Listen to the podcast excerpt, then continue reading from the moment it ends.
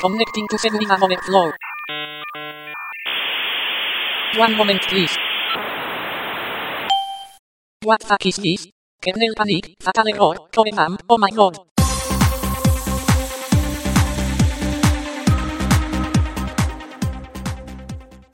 Saludos, hoy es día 13 de enero de 2019 y estás escuchando el podcast Seguridad Overflow.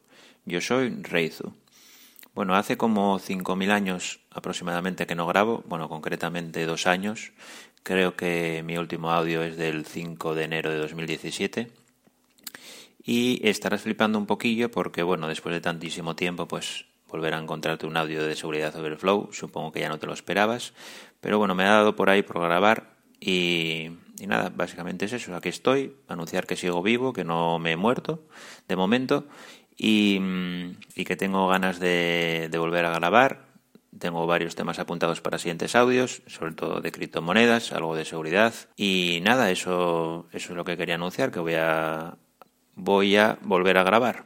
Voy a hacer un pequeño resumen. Bueno, tengo varios temas apuntados. Voy a ir rápido para no intentar, eh, mejor dicho, para intentar no enrollarme y el primer tema que tengo apuntado es hacer un pequeño resumen de mi situación actual, que es muy breve. Sigo, mejor dicho, he vuelto a trabajar. Creo que el último audio que grabé en enero de 2017, pues eh, acababa de dejar mi anterior empresa, si no recuerdo mal, fue por ahí. Y nada, estuve 10 meses, después de eso estuve 10 meses sin trabajar, aprendiendo, me dediqué a aprender a programar aplicaciones para iOS Swift y todo, todo esto. Y creo que además lo comenté en el podcast, que me quería dedicar a, aprender a, programar aplicaciones.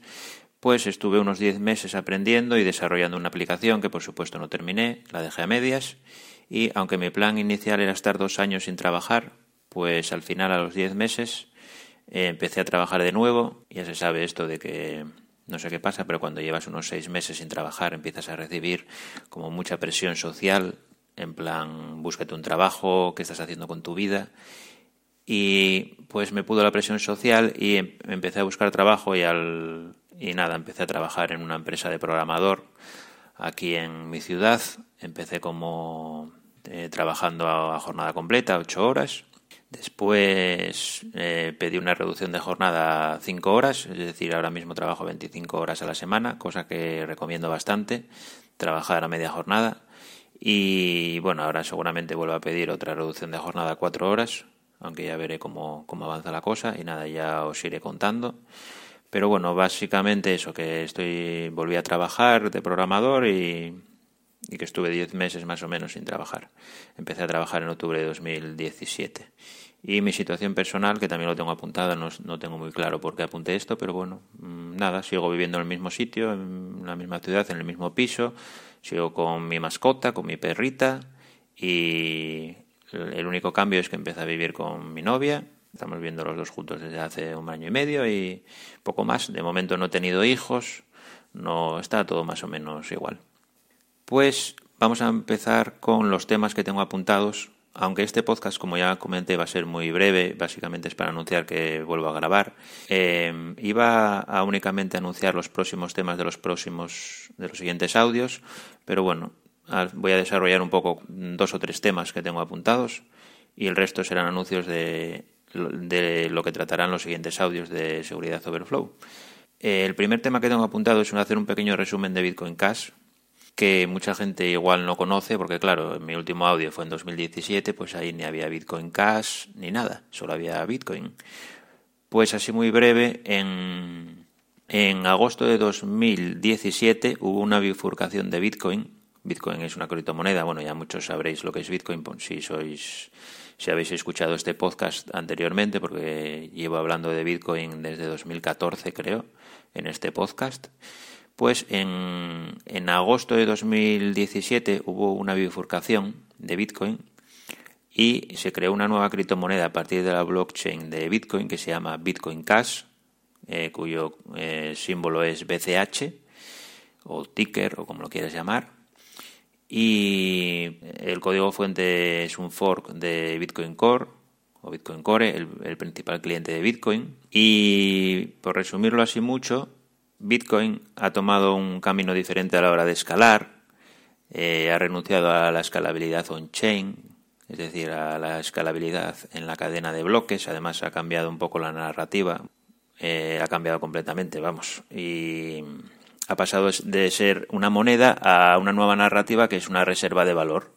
Entonces, eh, como mucha gente no estaba de acuerdo con esto, eh, sino que quería escalar on-chain y quería tratar a Bitcoin como una moneda, que en realidad es lo que es, pues nació Bitcoin Cash. Bitcoin Cash ha ido aumentando el tamaño de bloque de Bitcoin y con lo, con lo cual las, las comisiones de la cadena de las transacciones en la cadena de bloques pues han bajado muchísimo y ese es el objetivo además que siempre sean muy bajas las comisiones. Pues eso nació Bitcoin Cash con la diferencia de que quiere escalar on chain y eh, cuya narrativa y filosofía es pues funcionar como una moneda. Mientras que Bitcoin pues su propósito es ser una reserva de valor y su propuesta para escalar y para permitirte las sanciones con bajas comisiones es una segunda capa que se llama Lightning Network, LN. Y nada, pues eso, nació Bitcoin Cash, yo me pasé a Bitcoin Cash y desde entonces pues apoyo Bitcoin Cash y he renunciado a apoyar Bitcoin, BTC, es decir, Bitcoin el original, el cuyo símbolo es BTC, pues porque Lightning Network eh, no me convence, tiene muchos defectos, en mi opinión, de los que hablaré en, otros próximos podcasts. Y mm, sí que coincido con la filosofía eh, de Bitcoin Cash, que en realidad es la filosofía original de Bitcoin, que es funcionar como una moneda. Y pues nada, quedaros con eso, con que se, hubo una bifurcación y ahora hay Bitcoin y Bitcoin Cash. Otra segunda mención es que Bitcoin Cash se dividió otra vez esto es un poco lioso, pero bueno, en, noviembre Bitcoin Cash se volvió a dividir en una cadena, en otra nueva moneda, y nació otra tercera moneda que se llama Bitcoin SV. Y nada, por si os suena algo de toda esta historia que hubo de Bitcoin Cash, Bitcoin SV, pues nació una nueva cadena que se llama Bitcoin SV, que eh, son las siglas de Bitcoin Satoshi Vision, pero que esta moneda yo no, no, no la apoyo, pues básicamente por el mismo motivo que no apoyo Bitcoin, que es que no me gusta su, su narrativa y varios temas que explicaré en, en próximos audios. Y nada, así por resumir mucho, que apoyo Bitcoin Cash y, poco más. Ya, ya entraré más, más en el tema en profundidad en siguientes audios. Pero bueno, eso. El mundo este de las criptomonedas está, está un poco loco. Siguiente tema que tengo apuntado es Euskal Encounter 25. Vamos a ir rápido porque además ya casi ni me acuerdo, porque esto fue en, en agosto de 2000. Mm, ya ni me acuerdo, ya no sé si fue 2017 o 2018. Eh, creo que fue 2018, porque 2017 no fui a la Euskal, si no recuerdo mal. Y nada, fui con un amigo, como siempre, a la Euskal Encounter, que es una party LAN que se organiza en Baracaldo en verano, que se juntan 5.000 chicos y chicas, cada uno con su ordenador, a hacer ahí un poco el friki. Suele haber un torneo de seguridad que se llama Hackit.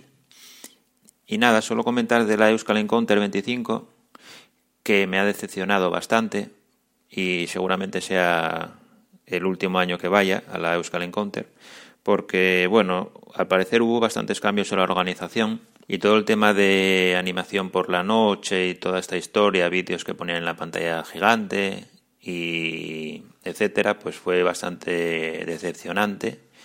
Fue una parte bastante aburrida y bueno, la verdad es que luego tenían problemas también con el volumen, que ponían el volumen altísimo. Eh, no sé, em, eventos que hicieron eh, que no me gustaron, no sé, me, pareció una partida bastante aburrida y dudo mucho que vuelva. Y, en referente al torneo de seguridad, pues ya casi no me acuerdo. Creo que quedé quinto, si no recuerdo mal, en el torneo. Eh, me dediqué bastante ese esta última Euskal al torneo, aunque no fui preparado para nada, como siempre. Creo que tuve que instalar Windows en una máquina virtual, o sea, me tuve que bajar la ISO de Windows, o sea, imaginaros lo preparadísimo que iba, que ni siquiera llevaba un Windows, y normalmente te ponen alguna prueba de, Windows. Eh, la más interesante creo que fue un creo que fue un CrackMe, bueno, una especie de CrackMe de Windows que tienes que hacer reversing en el ensamblador eh, para ver qué algoritmo, tenía un algoritmo que generaba una contraseña y tenías que sacar el algoritmo eh, en ensamblador básicamente y reproducirlo para generar tú una contraseña, si no recuerdo mal. Y nada, alguna prueba de web que había, que tenías que analizar un poco los códigos JavaScript. Y la verdad es que no me acuerdo de mucho más. Eh, me acuerdo que hubo alguna prueba en la que la gente se quedó atascada y que no la había resuelto nadie que por cierto, es un poco injusto esto del torneo de Hackit porque tú te apuntas, pero no es un torneo individual. Tú te puedes apuntar, esto no sé si lo comenté porque ya es, no es el, creo que es el segundo año en el que participaba. Te puedes apuntar como, o sea, no es individual, te puedes apuntar, tú te apuntas y puede ser o una persona o un grupo. Es decir, yo me apunto individualmente porque solo participo yo y puedo estar compitiendo contra un grupo que son 10 personas. Entonces, no es muy justo esto, la verdad, porque una persona contra 10, pues ya me contarás. Es más, normalmente el, que el, equipo que gana creo que son dos o tres personas. Y pues como comentaba, había una prueba en la que todo el mundo se había quedado atascado eh, nadie la había resuelto y pusieron una pista y creo que la pusieron como a las dos de la mañana o algo así, que yo cuando, cuando me levanté al día siguiente ya la habían resuelto dos o tres gracias a la pista y claro, eso va por tiempo, entonces eh, en caso de que la resuelvan varios, gana el que la haya resuelto antes. Entonces, claro, estás ahí pendiente todo 24 horas o, no sé, yo, a mí no me llegó el aviso de que iban a publicar una, una pista, la verdad. Pero bueno, estuvo entretenido, la verdad, el, torneo. Al final eso, que creo que quedé el quinto o una cosa así, y bueno, estuvo bien. Eh, siguiente tema. Un amigo casi pierde 4,3 bitcoins. Bueno, esto es una historia un poco rocambolesca de, de phishing, de seguridad, que, mm, bueno, más que de seguridad, de inseguridad. Bueno, la historia fue que un amigo mío que se metió en Bitcoin ya hace tiempo, eh, me llamó un día porque había perdido su acceso a sus Bitcoin. Mm, esto, claro, ya hace mil años también. Creo que fue en mayo de 2017 que coincidió con un pico en el precio de Bitcoin y, por tanto, de las transacciones, se podría decir y por tanto de las comisiones, porque va todo como en cadena. Entonces las comisiones también se habían disparado y las transacciones en el mempool de Bitcoin también se habían disparado. Había un colapso allí importante, no sé si había 100.000 transacciones en cola o 150.000 o algo así. Y me llamó mi amigo y me dice, no puedo acceder a mis Bitcoins, que los tengo, creo que los tenía en blockchain.info, que es una de las wallets más conocidas de Bitcoin, aunque ahora es blockchain.com. Eh, y nada, pero lo tenía todo apuntado. Entonces vino a mi casa, lo trajo todo apuntado en papel y tenía ahí, eh, creo que la contraseña o alguna contraseña de recuperación, ya no recuerdo bien. Pero bueno, conseguimos acceder a su cartera. Entonces se creó una cartera nueva de blockchain.info y eh, transferimos ahí los bitcoins. 4,3 bitcoins, que de aquella creo que eran 8.000 euros y ahora deben ser pues unos 10.000 euros o, por ahí. Y mm, nada, se fue y eh, creo que fue al día siguiente o a los dos días me llama por teléfono y me dice, Reizu, yo, ¿qué tal, hombre? Me dice, estoy un poco nervioso. yo, ¿qué pasa? Me dice, es que entro a blockchain.info y me sale una transacción saliente de 4,3 bitcoins, ya realizada. Y yo, ¿cómo? Me dice, sí, ¿esto se puede cancelar de alguna forma?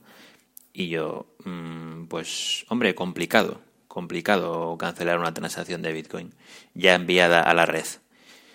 Y, claro, lo que pasó fue lo siguiente, fue que mi amigo, esto fue en un plazo de 24-48 horas, o sea, se dio bastante prisa en, perder sus bitcoins, aunque al final no los perdió, pero se fue a Google y puso blockchain o blockchain.info en Google, en vez de ponerlo en la barra de direcciones del navegador o tenerlo en favoritos.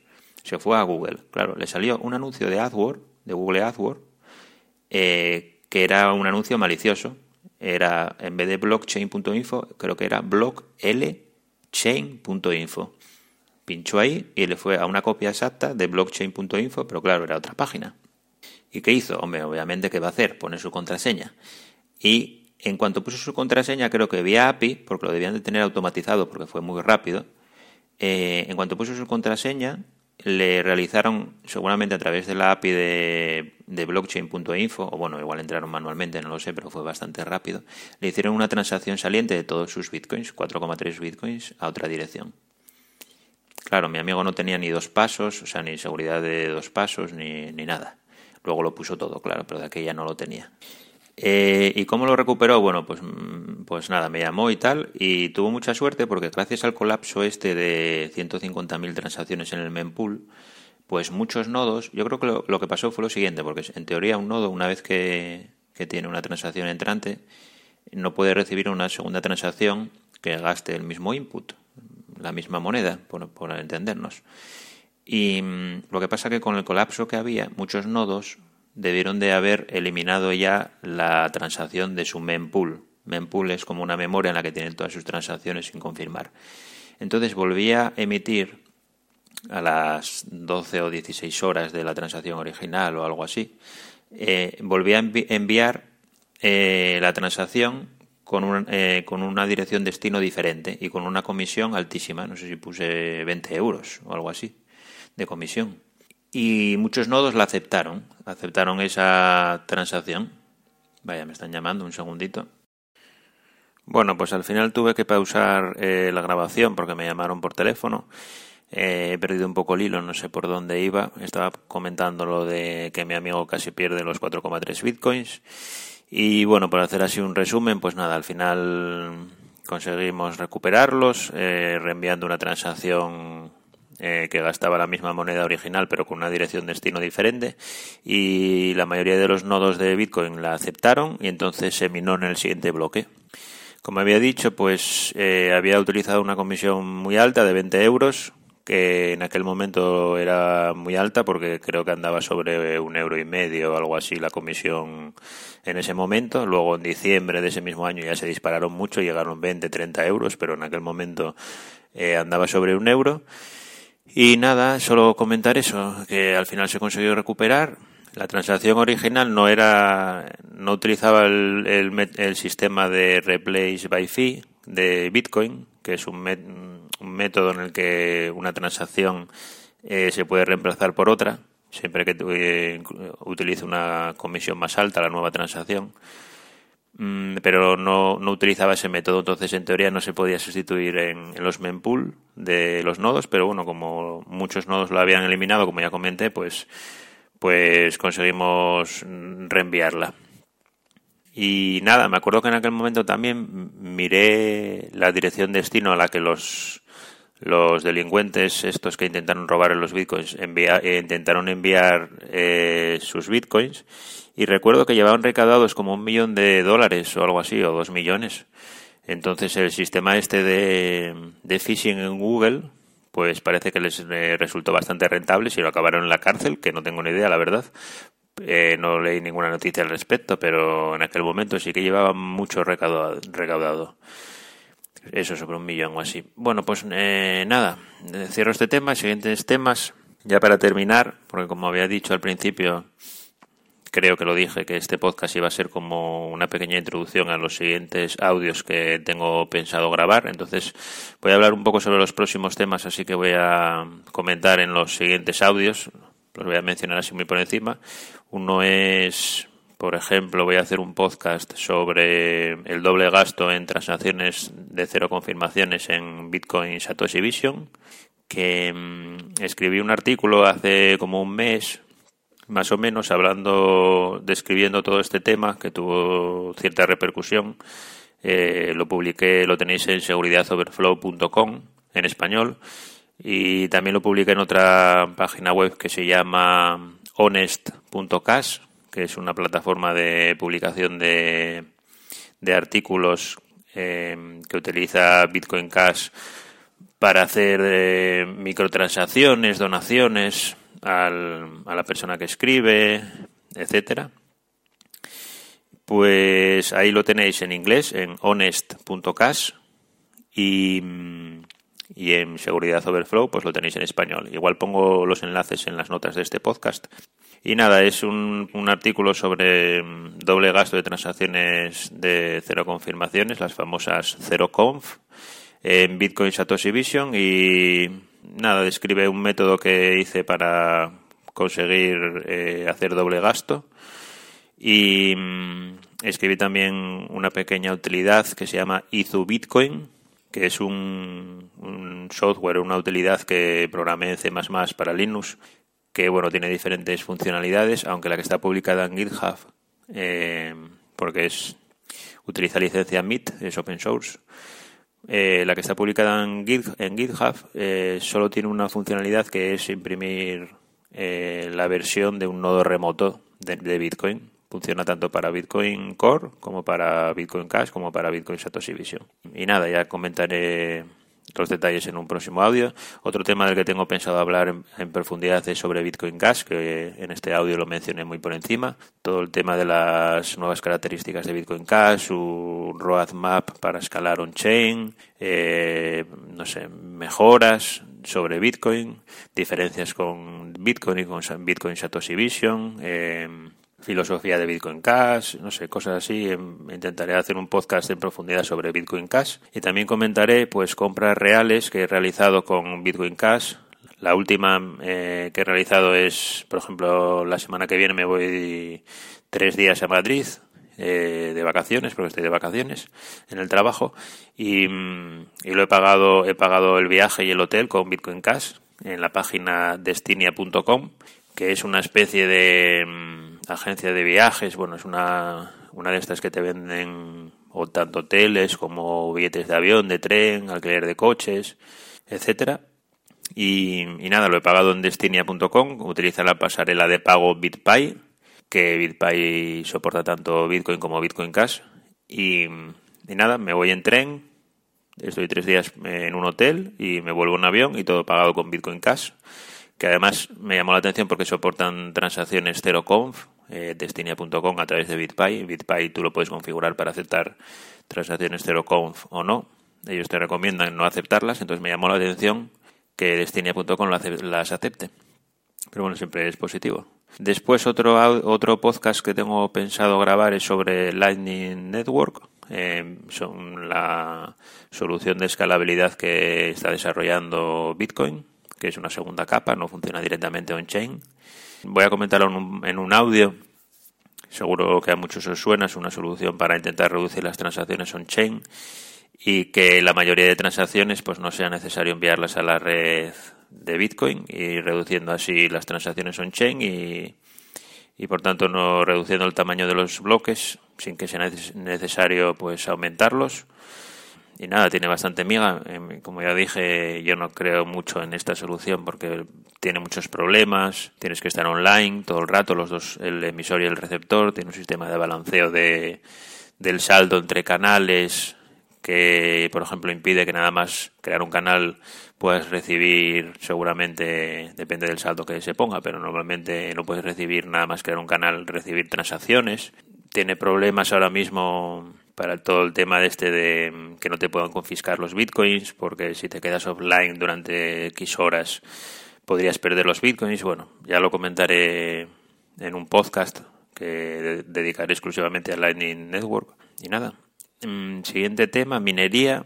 Bueno, eh, voy a dedicar un podcast también a la minería de criptomonedas, específicamente de pues de Ethereum, Ethereum Classic, Monero y Bitcoin Cash aunque la minería de Bitcoin casi de Bitcoin y de Bitcoin Satoshi Vision es prácticamente igual, pero bueno, igual que la de Ethereum y Ethereum Classic. Pero bueno, em, llevo como un año y medio minando Ethereum.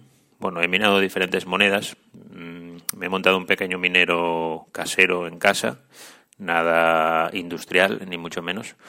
Pero bueno, un pequeño minero con varias gráficas y y llevo como eso, año y medio minando. Empecé minando Ethereum Classic, después miné Monero y luego eh, llevo ya como un año minando Ethereum. Aunque todo lo convierto a Bitcoin Cash, pero bueno. Y luego también mino algo Bitcoin Cash con un, con un minero, con un Adminer eh, S9J que, le compré a Bitmine.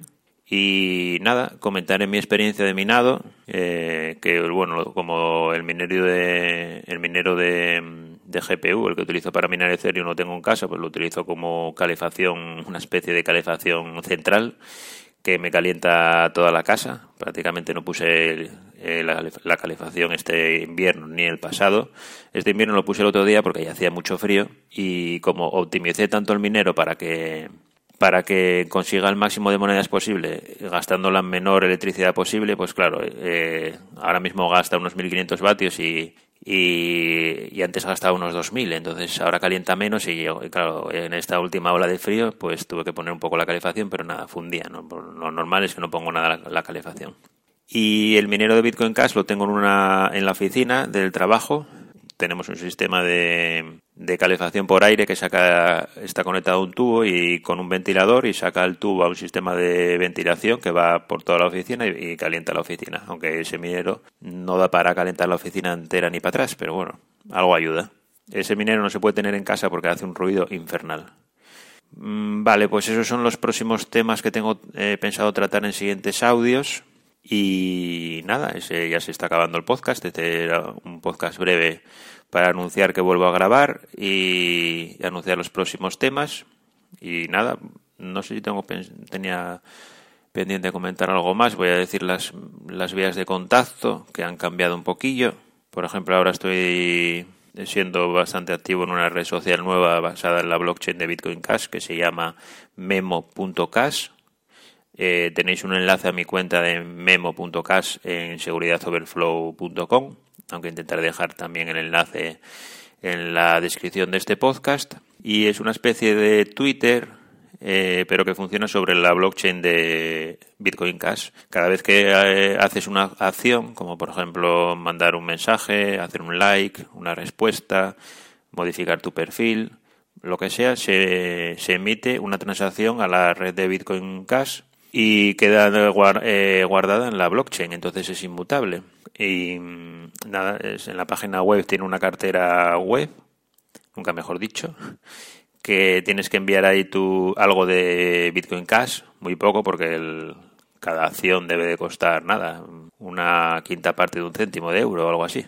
Y mm, entonces envías ahí algo de Bitcoin Cash y cada vez que haces una acción pues te descuentan un poco de, de lo que tenías porque emiten una transacción. Todo se hace de forma descentralizada porque ellos no tienen acceso a, a tu, al Bitcoin Cash que tengas en, en, la plataforma. Y luego además, cada vez que haces un like, por ejemplo, puedes elegir dar algo de Bitcoin Cash eh, incrustado en el like, por así decirlo. Entonces tú puedes hacer like y además te dono pues un céntimo o dos céntimos o lo que sea. ¿no? Entonces, bueno, está bastante bien porque además al ser descentralizada pues se evita la, eh, la censura, no es como Twitter, no, se, no nadie puede cerrar una cuenta, nadie puede borrar un mensaje a otra persona, que venga un administrador, por ejemplo, y lo borre, etcétera, etcétera, ¿no? Entonces está, está muy bien. Se llama memo.cash. Después, métodos de contacto, bueno, he incluido una llave PGP en seguridadoverflow.com, ahí está por ahí el enlace. Y nada, pues si queréis mandarme un mail o lo que sea, pues que hay una llave PGP ahí disponible para que me lo enviéis encriptado, el correo. Y también están los principales servidores de llaves PGP buscando por mi apodo o mi email, de reizo arroba seguridadoverflow, pues sale ahí la llave PGP. Eh, siguiente tema, donaciones BCH. Mm, bueno, puse una dirección BCH en, la página web, en seguridadoverflow.com, por si alguien quiere hacer alguna donación, por si alguien está lo suficientemente loco para hacer una donación de Bitcoin Cash al podcast. Y bueno, no lo puse tampoco como afán recaudatorio ni mucho menos, sino como una forma de experimentar. Por ejemplo, podéis enviarme un céntimo o dos céntimos de euro o lo que sea. Y bueno, sería una forma de, de experimentar y de usar la, la red de Bitcoin Cash para microdonaciones. Y bueno, nada, tenéis ahí la dirección porque por si a alguien se le ocurre hacer una transacción de Bitcoin Cash, pues ahí está disponible. Y por cierto, si miráis la, el histórico de la dirección, veréis que hay unas cuantas donaciones. Eso no es que gente haya donado ya al podcast, sino que cuando publiqué el artículo de este que comenté antes de doble gasto, lo, lo publiqué en honest.cash, que es la plataforma esta de blogging de Bitcoin Cash, y ahí tiene un sistema parecido que es de microdonaciones, entonces ahí recibí unas cuantas donaciones. Por eso si veis el histórico de transacciones de esa dirección, como es la misma, la que tengo puesta en el blog, pues veréis que hay unas cuantas, pero no es, no es gente que haya donado a seguridadoverflow.com, sino es gente que donó por el artículo que publiqué en honest.cash. Y siguiente método de contacto, pues a pesar de que tuve una mala experiencia hace tiempo eh, al crear un grupo de Telegram, que creé un, grupo de Telegram eh, del podcast, que creo que se llamaba, pues sería Seguridad Overflow, me imagino cómo se llamaba el grupo. No tuve una buena experiencia y publiqué un artículo en, en la web, en el blog, explicándolo. Pues a pesar de eso, ahora he creado un nuevo grupo, pero específicamente de Bitcoin Cash.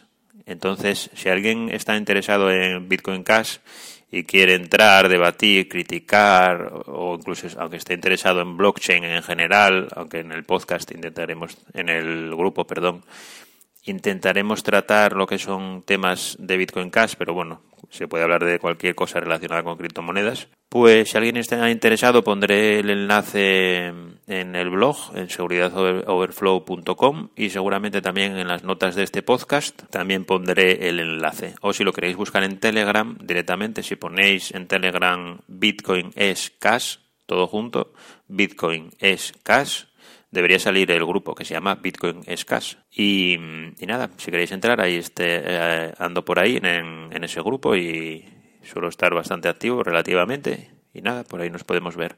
Por cierto, este audio lo estoy grabando con eh, el iPad Pro, que no sé si había comentado que había comprado el iPad Pro hace tiempo, el de 13 pulgadas y el antiguo, ¿eh? no, el nuevo. Y también he comprado un pequeño micrófono de, diadema para conectar directamente al smartphone o al iPad. Y entonces estoy grabándolo con este audio, no sé qué tal quedará. Y además voy a intentar editar el audio con, con una aplicación para, para iOS que se llama Ferrite, si no recuerdo mal.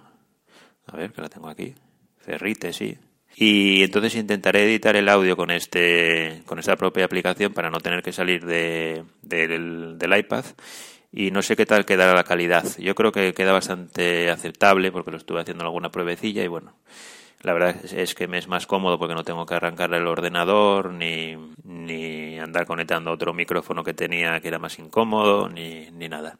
Pues nada, eso es todo. Me da sorpresa, ¿verdad? Después de dos años, espero que el próximo audio sea dentro de poco tiempo. Yo creo que en un par de semanas como mucho eh, voy a grabar otro audio. Y, nada, nos escuchamos, nos vemos en... Bueno, no dije mi Twitter, pero bueno, sí, mi Twitter es eh, arroba uno reizu y el Twitter del podcast, porque tengo dos Twitters, tengo como el mío personal y el del podcast, y el del podcast es eh, arroba segoverflow. Bueno, pues en Twitter, en MemoCash, en el grupo de Telegram, donde queráis comentarme cualquier cosa, en Evox, si queréis también, pues ahí por ahí estaré.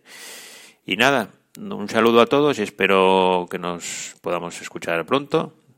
Y nada, un saludo. Chao.